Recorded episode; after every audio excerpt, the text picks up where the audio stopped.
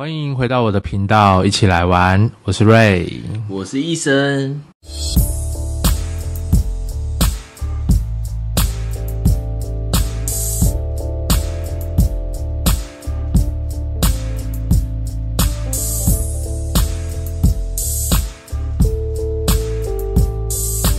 好，我们这一集要聊的是买房、租房经验大公开。耶，终于来到这一集了。对，因为这一集呢，是我们恢复联系的一个关键。哦，对，聊了三个多小时，都在聊这个内容。诶，也不是啦，就是就是这一辈子都的东西都可以聊过一轮这样。但是前面开头是你打这通电话，你先说说看为什么要打这通电话？因为我在脸书看到你有买房，觉得很屌的一件事情。我记得当初我们认识的时候，你还在租房子。所以这件事情真的有一点让我蛮 shock 的，所以想要问一下，你到底是怎么办到的？当时我接到这通电话，我觉得有点时间点很特别，因为我已经住了一年多了，然后才接到这通电话。对，因为我我自己不是一个想要特别低调的人，就是说。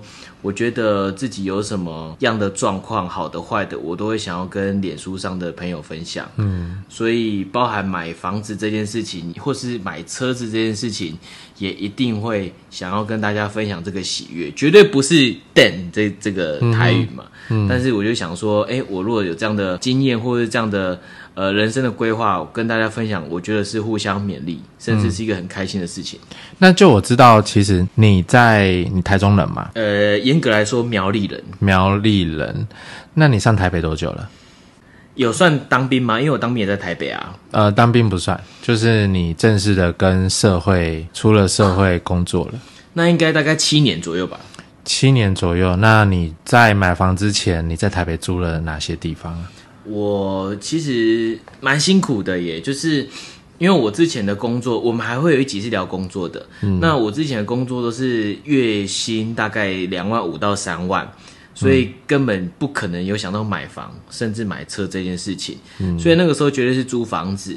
那租房子，我其实租过很多地方，哎，对，呃，像是我前几个地方，第一个地方是住在西门的雅房，嗯，一个月七千块。嗯，然后再来是换到也是西门，然后因为我那时候觉得西门交通很方便，嗯，然后还是喝酒方便，呃，交通，因为我我酒量不错，但是我没有很喜欢一直喝酒，嗯，那第二个地方大概房租提高到八千多，然后第三个地方房租是八千五，嗯，然后第四个地方是一万，第五个地方是一万二还是一万三忘记了。然后第六个地方是一万六，环境是越来越好吗？当然啦，因为看这个租金就知道越来越高。嗯，而且一万六之后就买房子嘛，所以我租房的经验是从七千块到一万六。所以你台北、新北你都住过？对，都住过。我住过呃万华，就是西门嘛。对。然后我也住过呃国父纪念馆那一带，嗯。然后我也住过临江街夜市那一带，然后我也住过永和。哦，你都住一些黄金地段呢？对对对对对，你那什么表情？所以是怎样的一个人生转捩点，可以让你有能力买房呢？就是后来投入了现在的这个工作嘛，对不对？对啊，就是之后还会有一集是聊工作啦。对，那我觉得真的是很像一一个说法，就是一个齿轮放在对的地方，让它转动，嗯，那牵动的就会更多的大齿轮，所以你就会整个人生就会起飞。你现在要讲的是选择大于努力的意思吗？没错，哎呦，就是还是要先讲一个基本的，然后再套用在你那句话嘛。对，对啊，那那那我觉得，我觉得我先聊聊那个租房子的情况好了啦。就是租房子，曾经呃，我在租那个七千块的雅房的时候，是顶楼加盖。嗯，西门对，西门顶楼加盖。然后那个时候是呃，在网络上有就是有人在招租，应该说就是招室友。然后我就看到，哎，这两个人长得就是也是算正常人，然后就毅然决然就上了台北，然后就租了这样。然后那个房间小到一个夸张，哎，如果以实际平数的话，那个房间可能就两平。各位可以想象一下，就是房间里面是什么呢？床，一张单人床，对，然后一个电脑桌，然后再一个衣柜，差不多这样子。所以其实也是过得蛮辛苦的那个时候。嗯，但但是我自己不会觉得很辛苦啦，因为呃，上了台北是我自己的选择。我觉得想要在这个首都交通这么好、环境这么好的地方，想要发展我的人生，所以那是我的选择。嗯，然后慢慢的，刚前面有说我租房子的那个房租嘛，嗯，然后提高到很多。一万六那个跟大家分享一下，就是在临江街夜市那边，然后跟各位说那个地方其实平数也是非常小，那大概我觉得啦，大概五平吧或六平，可是你各位你可以想一下，一万六然后租六平，这样感觉超小的，可是它就是一应俱全，什么都有，然后因为是市中心的中心，很热闹的地方嘛，然后那个时候因为我的公司在信义区。然后临江街是算是大安区啊，大安区跟新一区中间就隔基隆路而已，所以我是走路上班的，嗯，所以对我来讲生活很方便，对，非常方便。然后要什么有什么，要做任何事情都很方便。然后那里面的东西也都重新装潢过，算物业的管理啦，嗯，所以其实我觉得一万六有点小贵，但是品质还算是 OK 的。后来就慢慢慢慢升级了，不过都是在租。对，就是到那个地方，那空间有大的也有小的，然后也有呃跟人家合租的，然后也有自己租的。对，所以我就觉得，如果你现在还是在租的各位啊，应该大部分人都是这样子吧。那我觉得就一步一步来吧，人生本来就是没有一步到位的时候。嗯，那很多人会跟我讲说，其实我之前的想法是这样，就其实不需要买房子，也就是租房子就可以过一辈子的，因为很多人不见得会生小孩，不见得会结婚，嗯，甚至把自己过得好就好。我哪有那个薪水、那个钱可以买到一千多万的房子？嗯。对，所以当初是觉得自己可能在收入上面应该不太可能会有能力买房，所以就租房也没什么不好。当初的想法是这样。对我当初确实这样啊，就是换了工作，然后收入就大幅的提升，所以我做这份工作做了三年多，就是保险业，嗯，然后我就在中和这边买房子了。哦，中和哎。人生的第一间房子，对你讲的好像你没有来过，而且你正在我的家里面。好了，你干嘛拆穿我？一副心不在焉。对，其实当初打突然联络医生的这通电话，也是刚好看到他在脸书上，其实有大幅的。不管在生活上面也好，或者是整个人都有大幅的成长，跟当初，当然身子 也是嘛。我不是说身材啊，虽然身材也是没有没有落后的。傻眼。所以想那时候我已经我跟他联络，其实我人已经在南部了，所以发现我跟他除了岁数的差别之外，我们投入在工作领域的时间其实都不算太短。那他有这样的结果，其实蛮让我惊讶的，所以导致我会打这通电话，想要问他关于买房的这一件事情。对，所以你可以说说看你人生第一间房，你是开始如何着手，如何做，你做了多少的功课，为什么你会想要买在中和这一些等等的？我觉得要很清楚自己要是什么，这个对于嗯。天秤座的人，或者是对于一些星座的人来说，很难的一件事情，就是要自己厘清自己要的是什么。嗯，那我那个时候慢慢有买房子的念头的时候，其实我跟各位说，我的速度很快耶。当我想要开始买房子的念头出来的时候，过大概两个月我就买房子了。这么快？呃，两三个月真的很快，因为我是行动派的。那我觉得是机缘，因为我列了几个条件，让我很方便去找到想要的房子。譬如说。我记得我当时的条件洋洋洒洒十几项啊，那主要的其中几项是我想要饭店式的管理，嗯，就是我的包裹就是要有人收，你不用推垃圾车，对，就是就是就是有人服务的概念的，当然管理费这个要收的嘛，嗯，那另外是我想要的是新新房子，嗯，就是不是那么想要住二手屋，因为呃，我就觉得哎，能力可以可以达成之余，那就是想要新的这样子，嗯。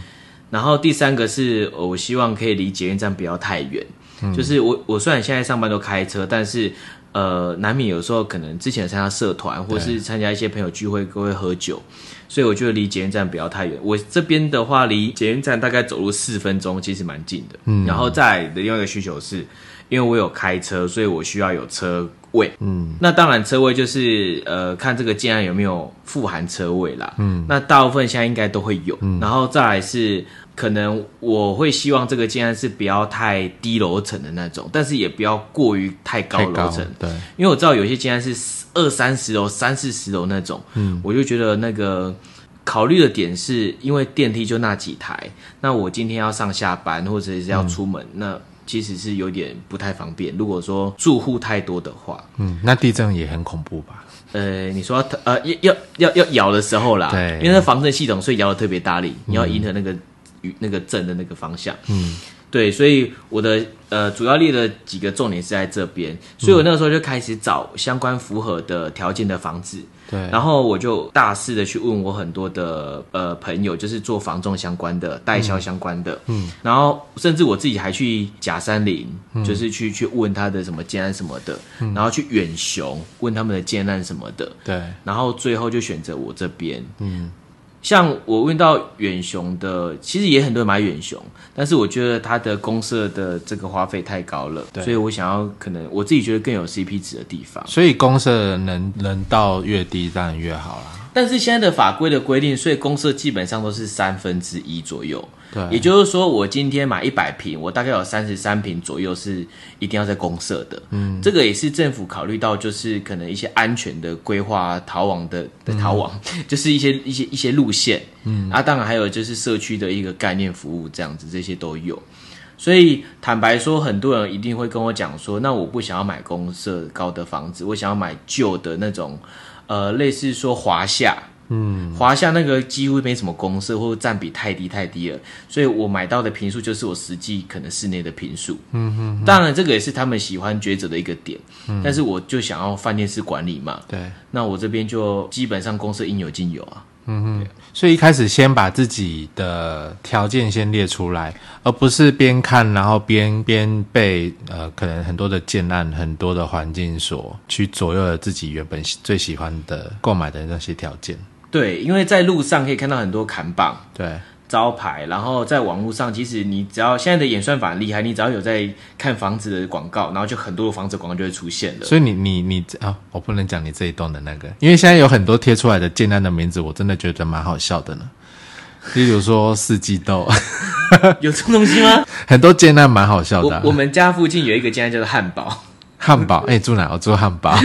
就是很很可爱。没有，我上次还有看到一个很好笑，它叫做光耀的耀，嗯，然后宁下面有个心字旁的宁，要您然后管是馆内的馆，别要您管对，耀您住哪里？耀您管。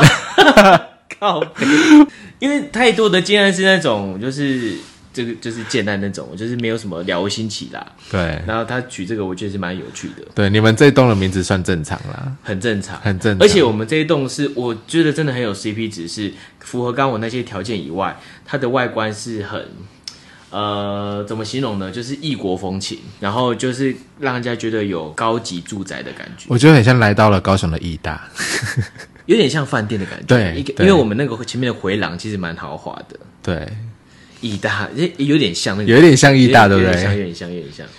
所以有机会我再多拍拍医生的的的那个给你们看。但现在好像还有空房嘛，对不对？这边 我没有要找找人家来住，哎呦，就是我的那个朋友就问我说啊你，因为我的买的格局是两房两卫浴，然后一个厨房一个客厅一个阳台，对，然后算是一个小小小书桌啦，哎应该算算书房，然后只是把隔间打掉这样子，嗯，那很多人就会问我说：“啊，你的那个客房有没有要租人家？”可是我的观念是，我既然都有办法买房子的，那房贷我一定是有办法处理嘛。那我就觉得不需要在呃，可能一个月的收入多个一万块，然后来把这个客房租给别人，因为这样会限制我非常非常多的自由。嗯，我再讲直接一点，我在家里是一个人是可以不穿衣服的，可以做任何事情的。对，那如果有一个室友，因为我体验过大学生活，跟室友一起住啊，所以就觉得限制太多了。嗯，作息也是一个很大的问题。嗯，所以如果可以可以自己买房子，那废话那是最好嘛。啊，如果可以自己租房子的话，那也是不错啦。那叶总还有一个问题，就是对于像我也没有买过房，你也你已经买过房了。对于很多没有买过房，但他可能之后会有能力可以买，你觉得呃，我们首购的首购组的基本的一些需要具备的基本条件有哪些？我觉得最最最现实的就是投期款。对，呃，这样举例来说好了，像我记得政府有一个首购的方案，就是房贷的部分，嗯，然后我我印象中它只有八百万，就是你买的房子就是大概八百万。那在台北有应该说新北市哈，因为台北物价太高了，嗯，新北的房价好了，如果要买一个八百万的房子，大概是一房一厅一厕厕所。一房一厅一一卫浴嘛？对啦，卫卫浴卫浴卫浴，就大概是长这样。像几平啊？就大概可能可能十几平，然后台北，然后扣公社哦，三分之一的话，如果新房子的话，那那这样大概就是可能八百到一千万。嗯，你们给我深深呼一口气。你就抓嘛，就是呃新北市来说，一平平均你就抓个五十万左右。左右有高有低啦，左右。嗯，那台北市可能就八十起跳啊，如果是新房子的话，可能就更贵一些。嗯，所以我其实没有很想要进台北市，我宁愿在新北这边平数变得更大。那刚提到那个呃头期款的部分，大概现在都算占三成啦，因为早期会说两成，但是现在房贷不太会给你贷到八成，很比较少。所以现在房贷大概都给你贷到七成，也就是说你三成是要投期款。对，好，我们来算数学。如果一千万的话，那投期款三成就要三百万了。对，那三百万呢，你还要再另外再加你装潢的钱。如果说你买的是一个没有装潢完毕的地方的话，对，那装潢跟你的家电啊、家具这些，全部基本上都是要首付啦，就是要就是要跟投期款一起出去的。对，因为这个很难去贷。不然你要在信贷什么也是麻烦，不一定要看当时的银行的方案，那基本上就是要出去。所以以一千万来说的话，你的头期款你至少就要准备个三百多，嗯，这个是比较保守一点点，最基本的，比较基本，嗯。所以坦白说，呃，要如何存到三百万这件事情，应该是如果你是买房的人的话，你的首要目标吧，嗯，对啊。那剩下的像像。呃，网络上都可以查到一些那个房贷的那个价格，嗯，因为现在房贷其实很很低耶，现在大概一点一点三几趴吧，印象中没错，因为疫情的关系有在下降一些些，嗯，那你原本签约的房贷它也会跟着下降，嗯，所以我那时候签好像是签一点五几，然后后来降到一点三几这样子。那你觉得如果对于首购来讲，它的目标是锁定在法拍这样的方式，你觉得好吗？法拍其实我没有太多研究，但是我知道我有一些朋友他们就是比较有兴趣。因为法拍比较便宜，但是我的想法啦，我的想法就是都已经要买新房子了，嗯，的这种思维就是不会想要去接法拍。当然，有些法拍它的那个案子是比较没有问题的，那有些案子是比较有争议的，对，所以还是要看法拍的状况。那我是觉得。我们应该是要有能力的话，应该是要买一个二手的也好，或者是你觉得不错的也好。法拍我真的没有研究，我也不会特别建议。呃，除了这些基本条件之外，还有没有什么买屋买房的禁忌啊？买房禁忌基本上就是可能风水吧，有些人会相信。你相信风水吗？呃，信一些些啦。不能完全不信，但是也不会完全信，因为你各位上网查一下，如果发现什么都要信的话，那信不完呢，因为太多太多的禁忌了，而且有一些就很像是，呃，有人说这个七月份的禁忌是什么啊？每个人讲都不太一样啊，程度也不太一样，所以我觉得你可以找几个比较常用的禁忌去遵守，譬如说，可能房子要有玄关啊，然后有一些人会在意说。呃，床是不是对着门？那那个门呢？有一派人的说法是说对着大楼的大门。嗯，那有一些人是说对着你，这就是你家的这个大门。这个就很难去定义，看你要怎么信。那有一些人说什么床尾不能对着窗户啊什么的。嗯，可是很多的饭店也都是这样子，就是这样子造景啊，这样子格局。所以我觉得还是自己住的舒服最习惯。就是基本的风水流，呃，基本的风水看，例如说。嗯，这一楼层你这一户看出去有没有路冲啊这些的吧？最基本这个也是有一些人会在意的，但是建案通常不会这么的好笑，放在路冲的地方盖一个建案啦。嗯，所以其实这些很多建商都已经先避免掉了。嗯那比较多人会在意说，像我最近有在呃不积极的在看一些河岸的房子，对，因为又想换更大的了。对，但是当然不是。这几年啦，我觉得你要不要来住永和？因为我那边就是河岸，河体。我是要买的，我不是要租的。就是呃，过几年呃，应该说我这辈子一定还会再买第二间啦。对以以上，那我就会问一些住在河岸的朋友，这好像那个逐水草而居，住在河岸那种感觉。就是就是有些住在可能三重啊，或者江子翠啊，或者是中和永和，就是在河岸边的朋友，对我就会去问他们，听说那边很潮湿啊，什么什么的，那你觉得如何？那前几天就有朋友回我说，请不要就是过于在意那些说法，因为潮湿是可以解决的，嗯，就是你可以开除湿机啊，嗯，等等这些方式，或是冷气有除湿的功能等等嘛，嗯，所以你都可以用这些去解决。然后很多人就会有一个重点就是西晒。那我这个朋友也说，西晒其实你也可以考虑，但是你也可以不考虑。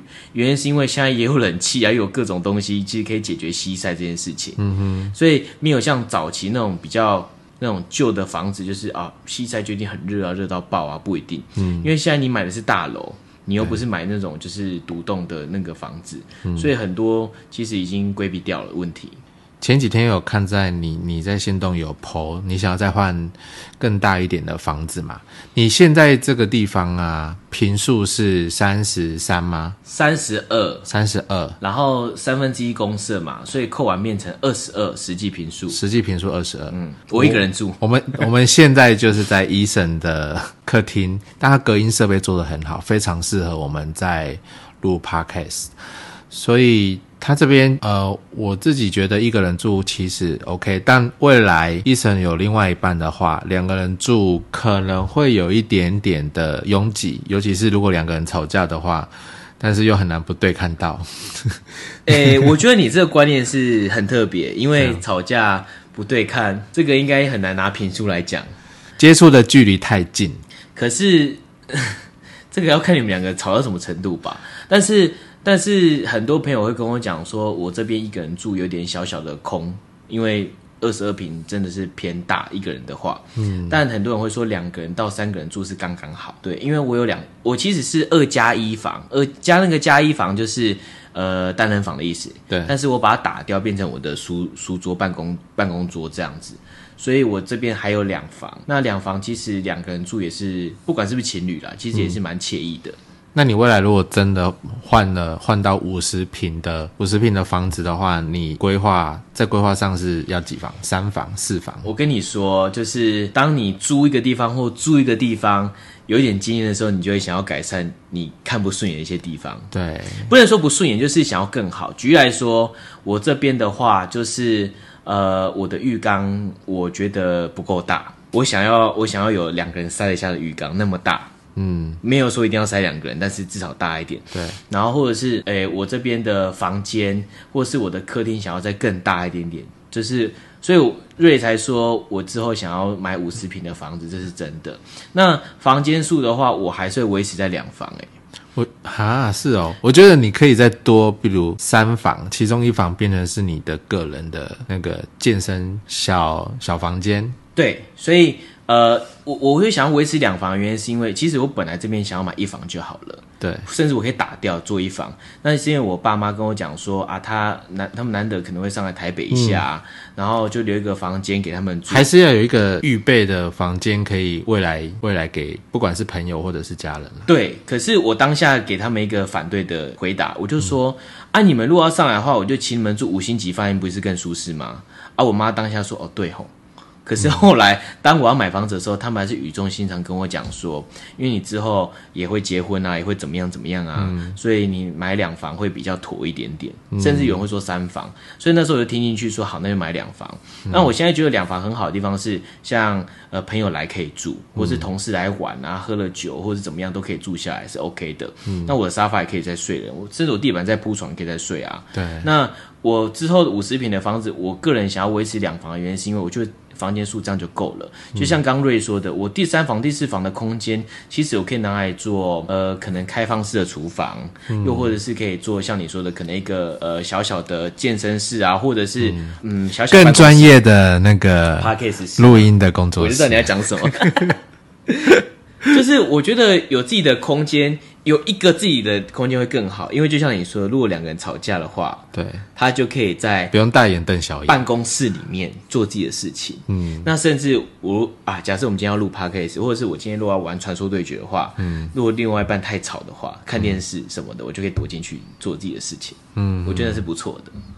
然后我还要补充，我可能还会再加一个吧台。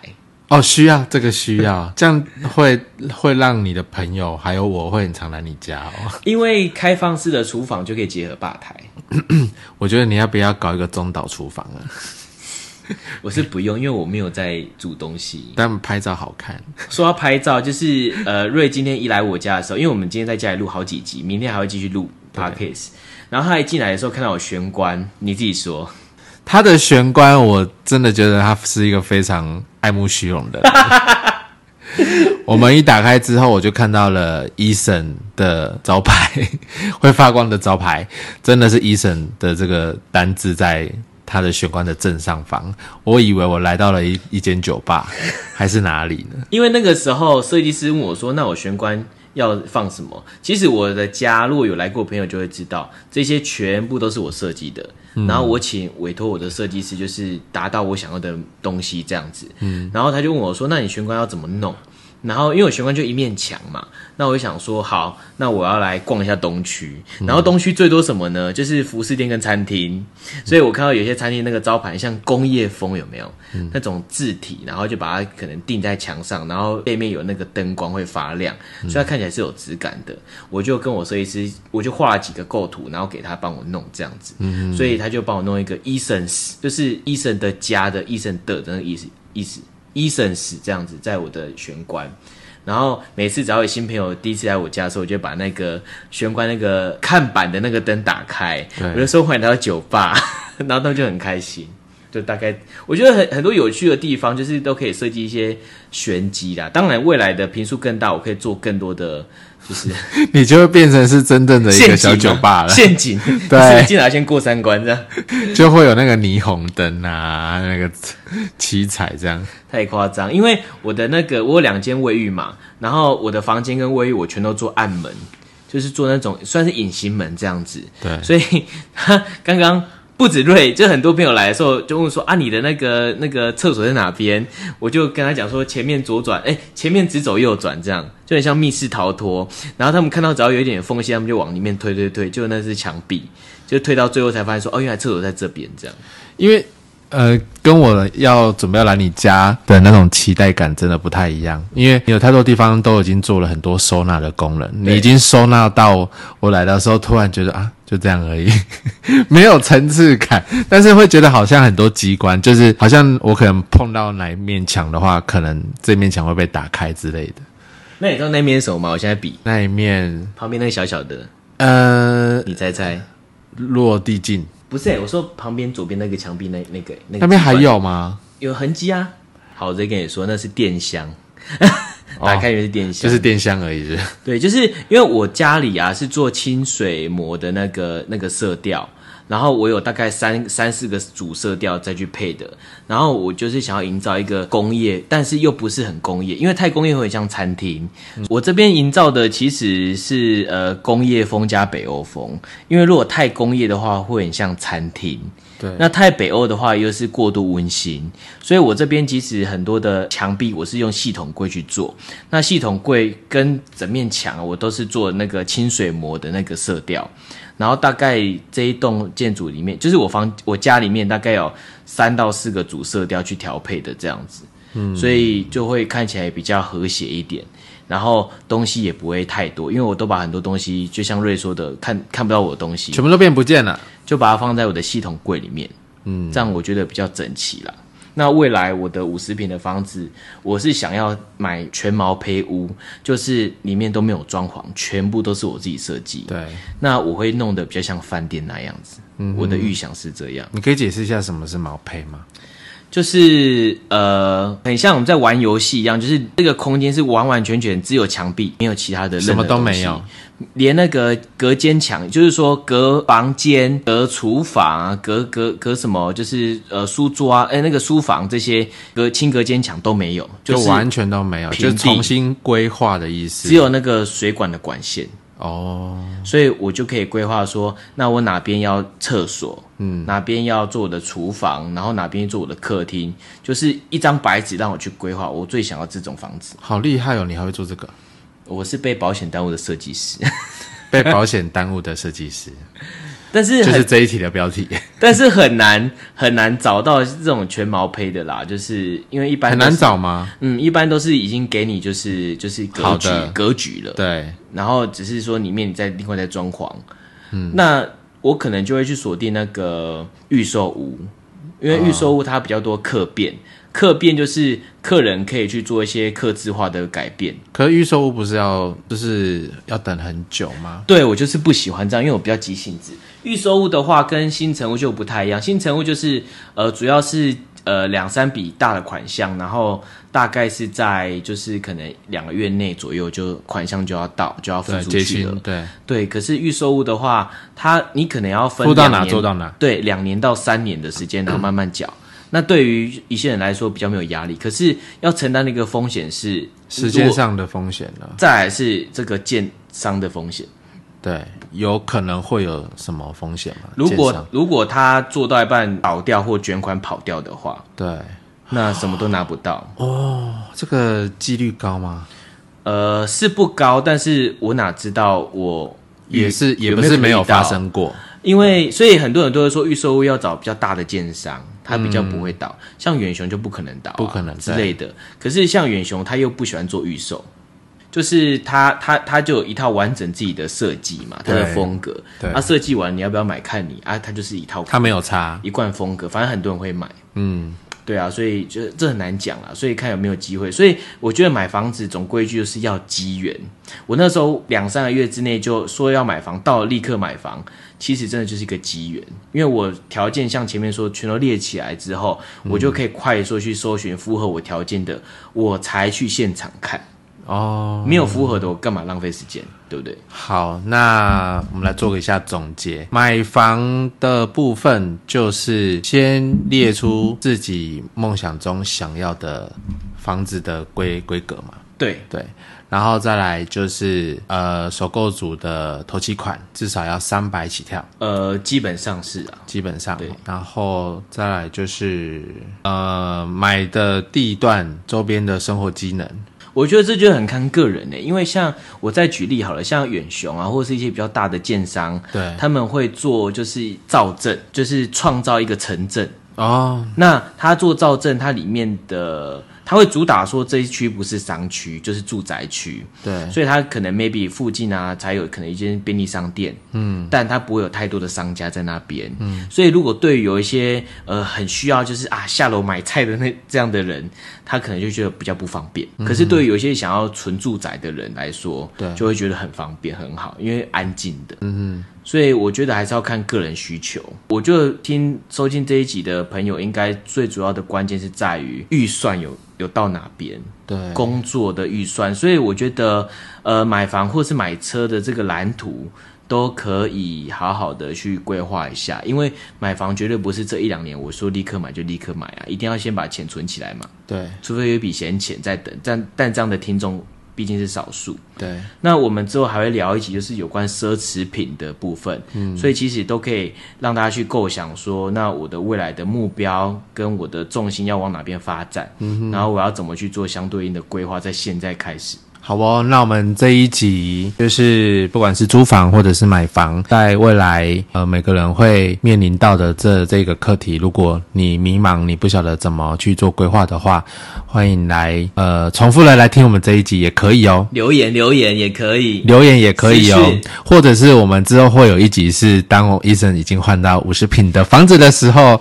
那时候我们来录一集购买五十平的心得。我先看我们的 p a c k a g e 有没有存活到那个时候。我是觉得会啦。所以还是希望呃各位听众可以介绍你们身边的亲朋好友一起来听。我觉得不管什么年龄啦，都很适合。尤其我们的频道又是有一点富有意义的频，哎，应呃应该说呃有一些内容可以让大家去吸收的，有一些含金量了哦，含金量。含金量。所以不能讲的太好像别的节目都没有一样。呃，也欢迎各位，除了呃最肤浅的新三色之外，有没有一些主题是想听的，也欢迎留留言给我们，我们可以做一个参考。好哦，那我是瑞，我是医生，一起来玩，我们下次见，拜拜。拜。